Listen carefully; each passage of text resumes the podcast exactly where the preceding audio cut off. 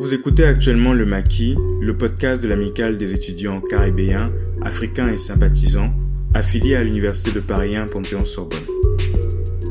Dans cette première partie de notre conversation sur l'élection présidentielle nigériane qui aura lieu le 25 février 2023, nous avons tenu à échanger avec un jeune professionnel sur la géopolitique de son pays. Il sera question dans cette première partie du bilan du président Muhammadu Buhari, de l'influence de Goodluck Jonathan, mais aussi des grilles d'analyse géopolitique qui sont faites, à savoir la classe sociale, l'ethnie et la religion. Il sera aussi question de remettre en cause ces grilles d'analyse qui, à bien des égards, semblent déjà biaisées.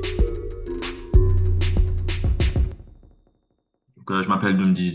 Awanen, j'ai 25 ans. Je suis euh, nigérien. Euh, je suis diplômé d'un master en économie et politique publique. Actuellement, je travaille en, en tant qu'analyste sur les marchés énergétiques euh, sur la zone Afrique et Moyen-Orient.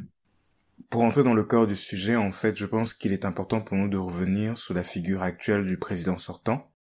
qui a notamment fait deux mandats. Grosso modo, le président Muhammadu Buhari est né dans les années 40 dans le nord de ce qui correspond à l'actuel Nigeria. Dans l'ensemble, il a eu une carrière militaire brillante,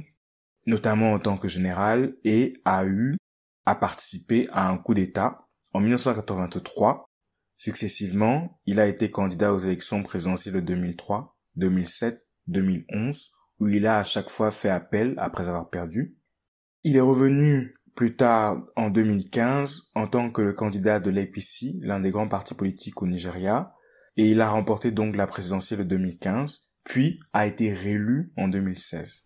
Euh, avec beaucoup de franchise, une de mes questions concerne notamment le CV de Mohamedou Bouhari. Comment est-ce que tu expliques le fait qu'il ait été élu deux fois, malgré des bilans un peu mitigés? Euh, Pour moi, il a il est arrivé par euh, par la qualité de sa campagne. Euh, on peut euh, commencer par le fait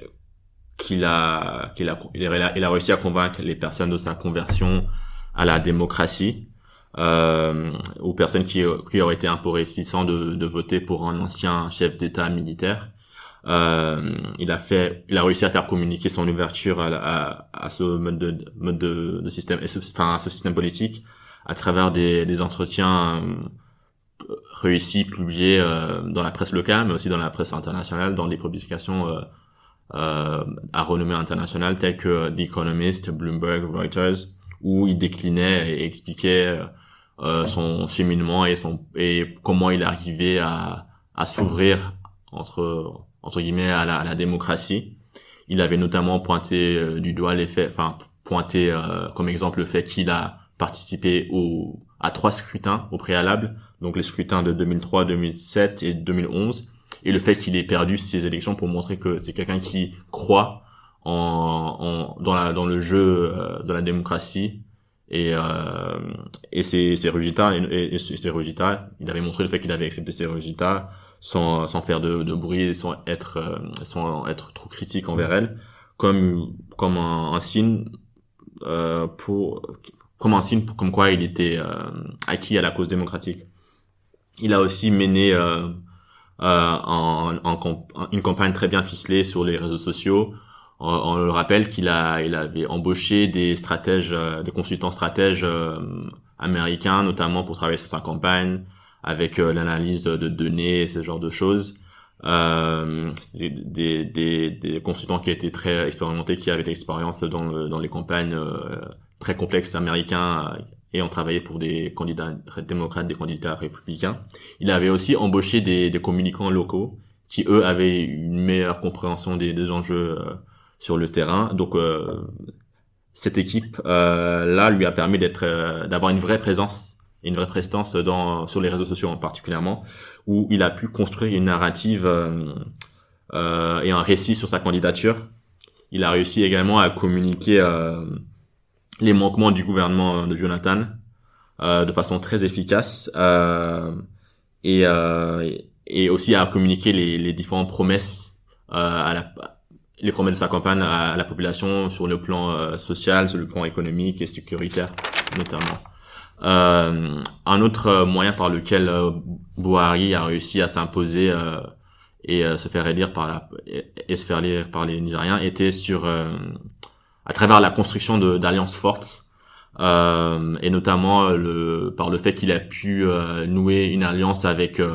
Bola Tinubu qui est aujourd'hui l'un des trois grands candidats aux élections présidentielles qui auront lieu le, en février 2023 Tinubu, euh, pour donner un peu de contexte, était le, le, premier gouverneur de Lagos suite à, à, au retour de Nigeria à la démocratie en 1999 et il y a été pendant euh, deux mandats, donc entre 1999 et 2007. Par la suite, il s'est, euh, il a réussi à garder une très grande influence, non seulement dans l'État de, de Lagos, mais aussi dans la région euh, sud-est sud-ouest pardon du, pays qui est le, la zone traditionnelle des, des Yoruba euh, donc euh, on, a, on a l'image de lui comme quelqu'un qui est faiseur de roi et qui dicte un peu ce qu'il arrive euh, dans ces dans ces six États du Sud-Ouest en général. Euh, il est toujours impliqué dans le choix des, des gouverneurs à Lagos et dans ces six États du Sud-Ouest. Et et le fait que Boari a réussi à, à, forger une alliance avec lui lui a permis de de supplémenter euh, bah déjà c'est les voies qu'il avait quasiment assurées dans le nord du pays avec euh, les voies du sud-est du pays. Donc ça c'était vraiment la formule gagnante une des formules gagnantes qui lui a permis de de d'accéder au pouvoir. Euh, on peut aussi évoquer le, le choix de son vice-président. Euh, il a choisi euh, Yemi Osinbanjo qui est qui est quelqu'un qui est très complémentaire à son profil. Bouhari il, avait l'image à l'époque d'un homme fort un homme euh, qui est pas forcément euh, le plus fin dans les dans tout ce qui est technique et dans les dans les dossiers mais quelqu'un euh, mais quelqu'un qui avait une expérience et, et qui pourra mener le enfin gérer le pays avec une main forte alors intervient aussi Banjo qui lui a un profil plus intellectuel il est il a un diplôme de droit il est diplômé de de LSE London School of Economics à Londres euh, il c'était euh, à l'époque le procureur général de Lagos et c'était euh, peut-être et c'est peut-être l'élément le plus, euh, plus important. Il c'était euh, il est chrétien, mais pas seulement chrétien. Il est il était aussi pasteur euh, au Redeemed Christian Church of God, qui est un des réseaux, euh, ou sinon le réseau euh, chrétien le plus vaste au Nigeria. On retrouve des églises du Redeemed Christian Church of God euh, dans tous les États euh, du pays, même les, États du Nord, et euh, même à l'international pour la diaspora nigérienne. Donc le fait qu'il ait réussi à avoir Osin Banjo comme son comme son enfin sur son ticket a permis de écarter en fait certaines inquiétudes de la part de certains Nigériens, notamment les chrétiens qui auraient été inquiets. Euh, parce qu'il faut aussi euh, mentionner le fait que Buhari avait aussi une forme d'image de quelqu'un de assez euh, chauvin sur le plan religieux, donc euh, euh, c'était très intelligent, en tout cas à mon sens, d'avoir choisi Bossine Banjo pour un peu contrecarrer ces, cette perception et, ces, accusations aussi. J'avais une, une question du coup après une décennie entière de sous le mandat de, des années de Buhari quel a été à peu près son impact dans la, la mais aussi on va dire de la de sa présidence euh, euh, qui a été faite par la population et qui à mon avis euh, qui pour toi marquera un peu le, la nation euh, donc pour moi il est important de, de rappeler que il est difficile de, dissocier l'ascendance de Buhari en tant que président avec la question sécuritaire donc les Nigériens ils avaient beaucoup beaucoup d'espoir euh, euh, en lui sur ces questions, cette question-là. Il faut, un, si je devais euh, recontextualiser un peu, à, la veille des élections de 2015, Boko Haram, donc un groupe terroriste nigérien qui a été créé dans les dans le début des années 2000, était peut-être à son plus fort. il y avait des attentats quasiment chaque semaine au nord-est du pays qui est son fief, qui est son fief, mais aussi euh, dans dans des endroits où on on les pensait pas capables de frapper, comme la capitale d'Abuja. Euh, je me rappelle en 2014, le bureau de l'ONU a été euh, touché par un attentat mené par euh, Boko Haram. Et euh, on, on, se souvient aussi de, la campagne Bring Back Our Girls qui a été euh, lancée suite à l'enlèvement de 250 filles euh, dans dans, le, dans la ville de Chibok au nord-est du pays. Euh, et la et la campagne internationale euh, qui a été lancée avec notamment l'appui de Michelle Obama pour mettre de la lumière sur leur, euh, leur avènement et euh, les actions de Boko Haram, mais aussi pour euh, tenir responsable le gouvernement nigérien et les, les et, à le pousser pour pour régler les questions sécuritaires. Donc il y, avait beaucoup d'espoir parmi les Nigériens que Buhari, qui je le rappelle avait un profil militaire, aurait été apte et qualifié pour euh, lutter contre Boko Haram, mais dans les faits, euh, ça n'a pas réellement été le cas. Euh, dans les grandes euh, dans les grandes lignes, euh, c'est vrai que la question sécuritaire s'est améliorée un peu avec avec son arrivée au pouvoir. Boko Haram, il est vrai, n'est pas aussi n'a pas aussi le n'a pas la même force de frappe que euh, que il y a huit ans à peu près, mais euh, toujours est-il que euh, il y a d'autres problèmes qui qui sont émergés avec euh, pendant son pendant son mandat, je veux dire. Euh, on peut penser notamment aux conflits qui ont lieu entre les éleveurs et les agriculteurs dans le Middle Belt, donc la zone, la ceinture centrale du pays. Et le, et pour euh, expliquer un peu euh, pour moi en tout cas c'est c'est d'abord une euh, un conflit de, de, ressources qui oppose euh, les éleveurs euh, nomades qui viennent principalement du nord du pays avec des avec des agriculteurs qui sont eux originaires plus de, de, la zone centrale du pays. Et ce qui fait c'est que ben, les éleveurs veulent faire perdre euh, leur euh, leur bétail et les ben, les agriculteurs veulent faire euh, croître faire pousser des, des différents produits alimentaires. Et comme il y a il y a pas forcément il n'y a pas une, de des ressources illimitées ça ça se ça se transforme en, en conflit qui prennent aussi une dimension ethnique et religieuse lorsqu'on comprend que les agriculteurs dans cette zone-là sont principalement chrétiens et que les et les éleveurs sont principalement euh, musulmans du Nord, mais c'est pas en recoupant parfait. Il y a aussi des éleveurs qui sont chrétiens, il y a aussi des agriculteurs qui sont musulmans, mais euh, il, y a, il y a des tensions un peu aussi à ce niveau-là. Euh, on peut euh, aussi évoquer le fait que euh, il n'a pas, il y a aussi, bah, il y a eu des kidnappings qui sont intensifiés pendant son mandat. C'est très dur de, de voyager euh, d'un état à l'autre ou pendant les, les, trajets de route maintenant dans, dans le pays. Et euh, parce qu'on il y a souvent des kidnappings il y a des euh, il y a des vols il y a des meurtres aussi. Euh, et ça ça n'a pas été euh, vraiment euh, ça a été très mal géré par le gouvernement enfin par le le gouvernement de Boahi et on sent pas vraiment qu'ils prennent ces dossiers là comme des, des, des comme un enjeu euh, important. Euh, sur le plan économique, euh, c'était aussi euh, faible pour moi. Euh, on rappelle pendant la gouvernance, enfin pendant le mandat de Jonathan, le, le, taux de croissance du PIB était en moyenne de 6,5% par an, alors que au, sous le régime Buhari, il était euh, il moyennait 1% par par an à peu près, ce qui est insuffisant pour un pays comme le Nigeria, lorsqu'on surtout lorsqu'on rappelle que le taux de croissance de la population euh, s'élève à 2,5% euh, par an. Donc euh, en d'autres termes, le, le Nigérien moyen euh, s'est approvi euh, pendant euh, pendant euh, les mandats de les deux mandats de Buhari. Pour moi, je trouve c'est assez dommage parce que c'est cette année de perdu où des progrès auraient pu être faits, où la situation des, des personnes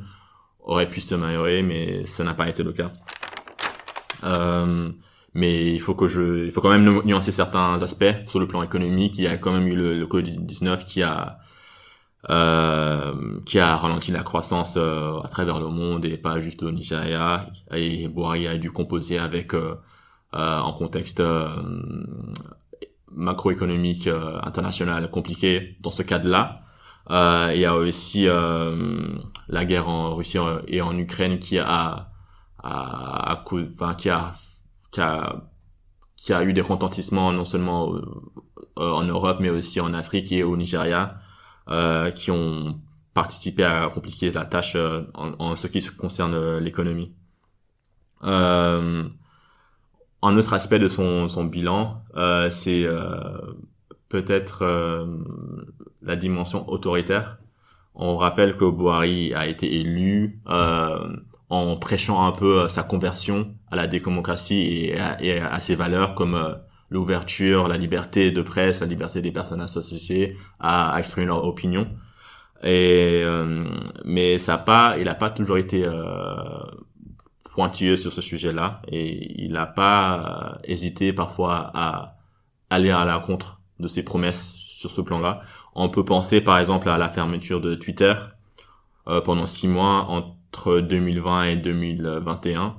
euh, suite à un tweet, un de ces tweets qui a été euh, effacé par euh, le, le management de, Twitter. Et dans le tweet là, il avait il avait parlé du fait qu'il allait gérer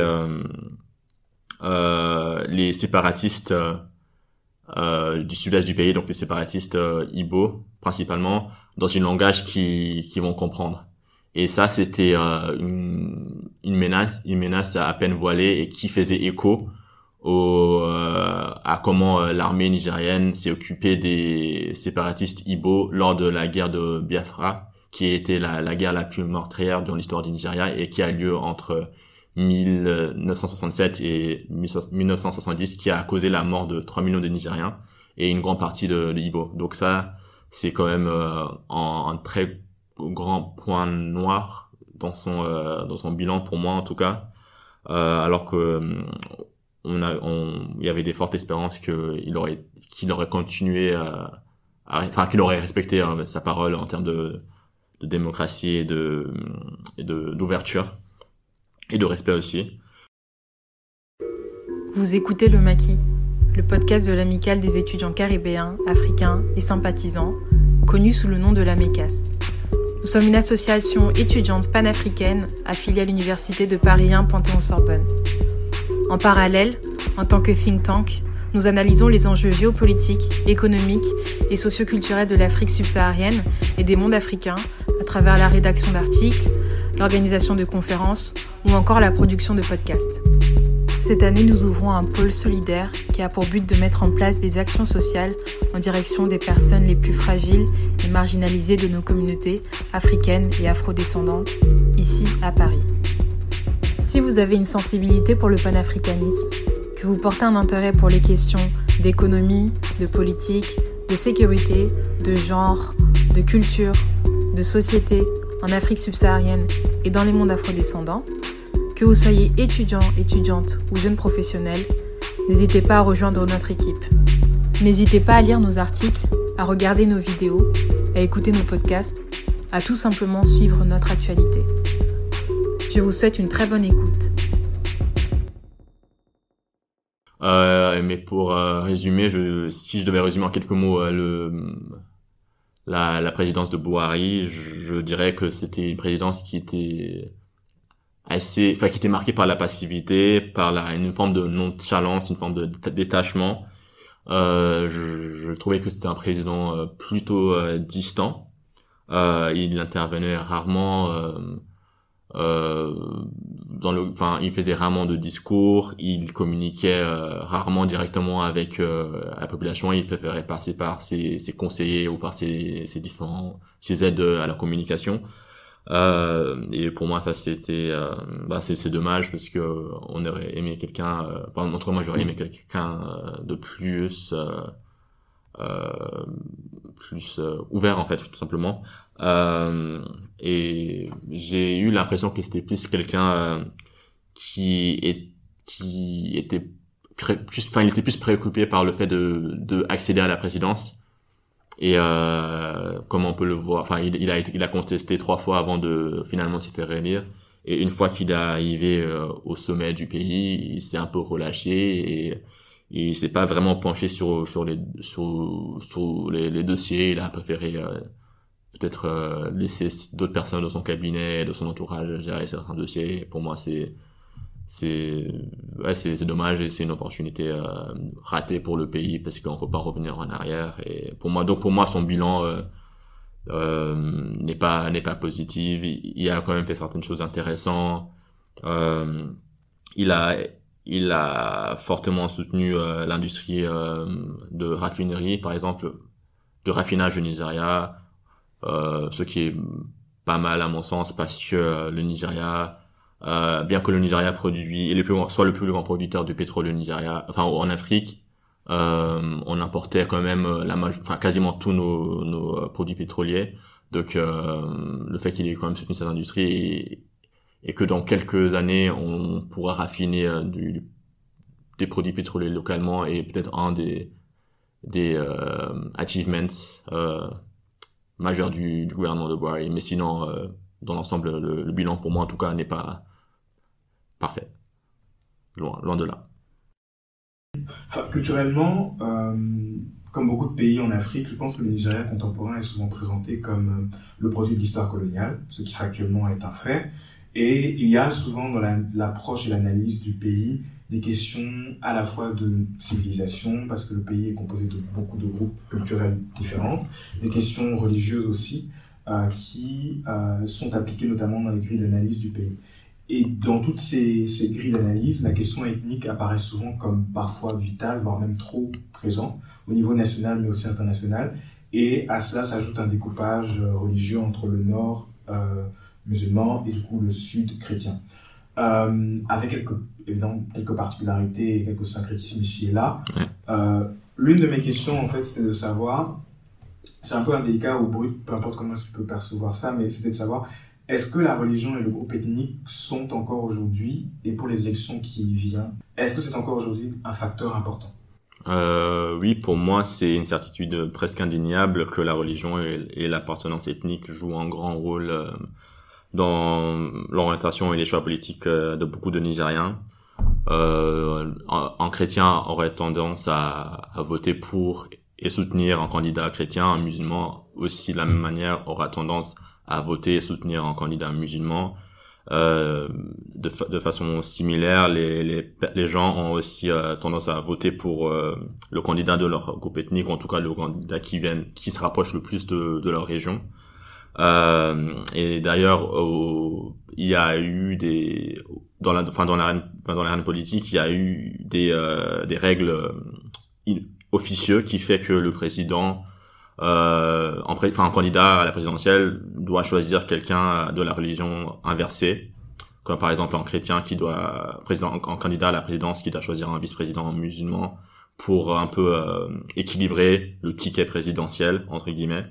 Et ça, ça a été fait parce que on reconnaît que la question religieuse, peut-être même avant euh, ethnique, est assez délicate euh, pour beaucoup de personnes. Et, c'est peut-être prudent de, de, procéder ainsi même si euh, et on, y reviendra plus tard. Un des candidats c'est abroger abroger à la règle qui est Bola Tinubu qui a fait le choix de choisir qui est musulman qui a fait le choix de choisir un candidat musulman également comme vice-président. Mais ceci dit je commence à voir euh, des, une évolution surtout chez les jeunes. Euh, je peux penser notamment au mouvement euh, NSARS qui a eu euh, lieu en 2020, en octobre 2020, pour donner un peu de contexte aux gens, aux personnes qui sont pas familiers avec le mouvement NSARS. C'est un mouvement qui existe depuis 2017, mais qui s'est réellement, qui a vraiment pris de l'ampleur en 2020 suite à une succession d'événements euh, notamment euh, des, des violences outrancières de la part des polices et notamment l'unité spécifique euh, SARS au Nigeria. Ça et ça ça s'est transformé en une c'était ça a commencé dans une manifestation contre les, les, les, violences policières contre la brutalité et les excès de la police et cette unité-là. Mais ça s'est très vite métamorphosé en une revendication plus large et une euh, remise en cause de la de la gouvernance et euh, et de des pratiques euh, politiques en vigueur, notamment la corruption, la mauvaise la mauvaise gouvernance, la mauvaise gestion du pays de la part des, des, gouverneurs, des présidents et, toute la classe politique. Et ce qui m'avait marqué à l'époque, c'était vraiment la multiplicité des personnes qui étaient et la diversité des personnes qui étaient actifs dans ce mouvement-là. C'était peut-être une des rares fois où on pouvait euh, où, dans ce mouvement jeune, on pouvait voir euh, des, des personnes qui venaient de toutes euh, de toutes tranches et classes de classe sociale, des, des, musulmans, des chrétiens, des Yoruba, des Ibo qui travaillaient ensemble pour pour pour arriver en fait à, un but collectif. Et donc moi, c'est c'est des éléments qui comme ça qui me font croire que on pourra peut-être dépasser ces, ces clivages là pour œuvrer dans un intérêt euh, dans l'intérêt en fait du peuple et de et euh, et du plus grand nombre en fait. Et euh, un autre exemple qui me vient à la tête, c'est aussi la, la candidature de Peter Obi, qui suscite un engouement assez considérable de toutes parts du pays. Bien sûr, il a son sa base au sud du pays, euh, mais il y a pas mal de personnes du nord, chrétiens comme musulmans, qui sont acquis et, et, à sa cause et où il y a et, et qui ressent une, certaine ferveur pour sa candidature. Donc ça, ça prouve que euh, les, les Nigériens s'intéressent aussi à, à, la proposition des des, euh, des candidats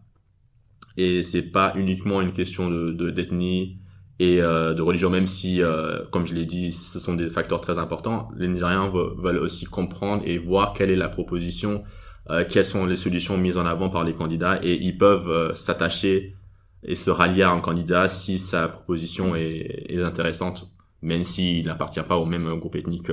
que. D'accord. Euh, il y a quand même aussi une question de classe sociale qui se pose au Nigeria. Actuellement, on est à 112 millions d'habitants qui vivent euh, sous le seuil de pauvreté. Ça représente quand même une population assez importante. Le seuil de pauvreté au Nigeria, je crois aujourd'hui, est à peu près, en fonction de l'inflation, entre 800 et 12 000, enfin 1200 naira, soit 1 dollar 90 ou plus ou moins, ça dépend vraiment, euh, selon l'Oxfam. Et moi, l'une de mes questions, c'était du coup de savoir est-ce qu'aujourd'hui la classe sociale joue un facteur? Dans la plupart des candidats, que ce soit à l'élection actuelle ou les élections précédentes, ils semblent tous soit appartenir à une certaine forme d'élite politique, donc des énarques, ou appartenir à une élite industrielle. Est-ce qu'aujourd'hui, il y a vraiment, pour le moment, ou dans les, dans les débats au Nigeria, la question de la classe sociale et du fait que les candidats sont tous des millionnaires ou, des riches, à moins que être millionnaire soit un facteur dans l'attractivité du profil euh, du candidat? Euh, c'est une très bonne question. Moi, mon avis euh, sur le sujet, c'est que il euh, n'y a pas vraiment une conscience de classe euh, dans euh, dans l'arène politique. En tout cas, il est il est sous-développé à mon sens. Euh, je veux pas dire qu'il n'existe pas. Il y a bien sûr des considérations de classe qui interviennent dans, dans certains choix politiques, mais euh, en tout cas, elles passent souvent derrière d'autres considérations jugées plus importantes comme comme l'ethnie ou la religion pour beaucoup de Nigériens. Euh, et pour moi, une des raisons pour ce fait-là est, euh, est réellement en fait l'œuvre politique qui n'est pas vraiment existant euh, sur ces questions-là. Je, je j'ai du mal à, à, à voir ou à je, je, vois pas vraiment de parti qui euh, qui essaie de faire la politique en rappelant et en mettant au centre de leur euh, agenda les questions de, de classe. Donc euh, même s'il y avait des Nigériens qui aurait aimé euh, pouvoir euh, avoir un, un, candidat, des candidats qui traitent ces sujets-là, bah, c'est des sujets qui sont pas vraiment euh, traités par les candidats, en tout cas par les candidats majeurs. je m'en doute pas qu'il y a des, des partis mineurs sans trop de popularité qui essayent de, de faire parler de ces sujets-là, mais en tout cas parmi les trois grands partis qui sont le APC, le PDP et le Labour Party, il n'y a pas vraiment un dialogue à, au-delà des, des simples questions de de développement et de enfin des, des, des questions assez comme quoi ils vont créer de la richesse et que les gens vont sortir de la pauvreté. Euh, c'est souvent ça s'arrête à, ce niveau-là. Et euh, une, des, une autre raison pour moi aussi c'est euh, tu parlé de, du fait qu'il y a une très grande part de la population qui vit dans la pauvreté ce qui est, est, exact. Mais je pense que l'absence de classe moyenne réelle euh, joue un rôle dans cette absence de conscience de classe dans la politique parce que en tout cas pour moi je, je pense que quelqu'un qui euh, n'a pas vraiment les, les moyens qui vit avec euh, deux dollars par jour est plus préoccupé par le fait de pouvoir euh, trouver de quoi manger, de quoi se, se, vêtir, de quoi comment se loger. Et donc il n'a pas vraiment le temps pour euh, participer pleinement à la démocratie, tandis que la, une classe moyenne euh, conséquente pourrait se réallier et appuyer en fait les, les revendications de, de la classe des classes populaires pour en fait faire bloc aux, classes supérieures comme on, on, a pu le voir dans certains pays. Donc ça, c'est aussi c'est euh, c'est un c'est une des raisons pour en tout cas pour moi pour laquelle euh, il y a, y a pas cette conscience là et c'est un vrai problème euh, la question de, de classe et de, de richesse parce que euh, la pauvreté est instrumentalisée et utilisée bah, par les candidats à leur fin. On, on a plein d'images et ça c'est je pense que ça arrive un peu partout en Afrique où les politiciens distribuent des sacs de riz, de vêtements, de l'huile, du sucre et même de l'argent euh, aux pauvres dans, dans l'optique d'acheter leur voix. Euh, donc euh, quelque part, on a presque l'impression que les politiciens ont, ont, ont, un certain intérêt à garder certaines personnes pauvres et dépendants. Euh, et euh, pour revenir aussi euh, sur cette question de classe, il y a, t'as parlé du fait que certaines personnes, si tu, m'as demandé si certaines personnes ont été, ont peut-être sont peut-être gênées par le fait que les candidats sont tous riches, voire très très riches, comme comme c'est le cas de Tinubu et Atiku. Et euh, c'est important aussi de comprendre que pour beaucoup de Nigériens, euh, on est imprégné par une certaine forme de culture aspirationnelle qui vient notamment de bah, de, de l'évangélisme américain et qui euh, et cette forme de, de, de, pratique de la religion chrétienne qui est très populaire au Nigeria notamment qui s'est popularisée au cours des années 90 euh, où euh, où on a, on a cette perception qu'on soutenir des candidats qui sont riches, qui ont réussi euh, financièrement, matériellement, qui ont des signes visibles de, de réussite, euh, est plus intéressant car ils seront pour je ne sais quelle raison plus aptes à, à reproduire ce, cette forme de, de réussite euh, à l'ensemble de la au, au sein du enfin, à l'ensemble du pays ou à l'ensemble de la population on les voit un peu comme des, pour entrer chez certaines personnes comme des personnes qui ont été bénies, qui ont été touchées par Dieu. Et donc, euh, c'est peut-être plus préférable euh, de soutenir ces candidats qu'un candidat qui, lui, n'a pas euh, grand-chose à son nom, parce qu'on pense que ce serait mieux pour le pays ainsi. D'accord. Donc, grosso modo, si vous êtes, si le, candidat, le fait que le candidat soit riche est un facteur dans son attractivité plus qu'autre chose on ne votera pas pour quelqu'un qui euh, qui est simple marchand ou voilà. Non non, je je pense ça je parlais vraiment d'une d'une part de la population, je, je sais pas si euh, c'est euh, le la perception de tous les Nigériens. Euh, je peux je peux parler du fait aussi que que certains Nigériens veulent un candidat qui leur ressemble. Et je pense que c'est j'ai pas à mentionner mais c'était un des éléments qui a été important aussi dans dans la dans la campagne électorale de, de Boiry en 2015 lorsqu'il cherchait à, à créer de l'alternance pour la première fois au pays, c'était que euh, il apparaissait comme quelqu'un de, de, sobre finalement, de quelqu'un de assez euh, austère dans sa façon d'être et de dépenser. Lorsqu'il a dû faire son déclaration de ressources euh, qui est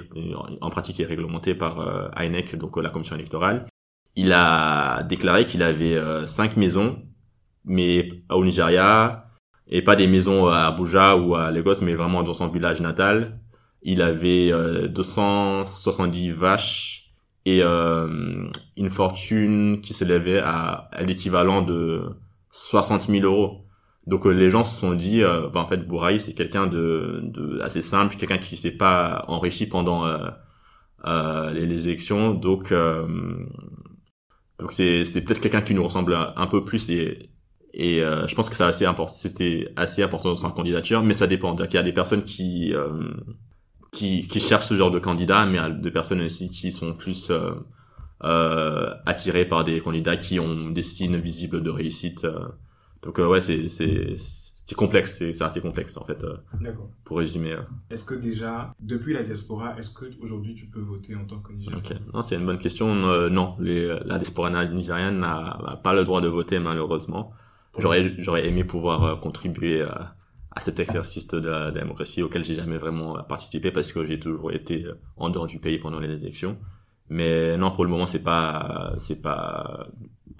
possible et je pense pas que ce soit dans l'actualité euh, de, politique et dans l'agenda des différents partis. Euh, c'est pas dans leur proposition en fait, des différents partis qui sont euh,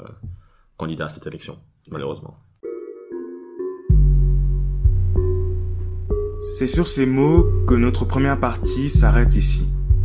Retrouvez-nous les semaines qui suivront sur la thématique notamment des candidats aux élections présidentielles, du mouvement NSARS et de l'influence de la culture du Japa Vous écoutiez Le Maquis, un podcast de l'amicale des étudiants caribéens, africains et sympathisants affiliés à l'Université de Paris 1 Panthéon-Sorbonne. Pour continuer la conversation, vous pouvez nous retrouver sur nos différents réseaux sociaux ou encore via le hashtag Le Maquis.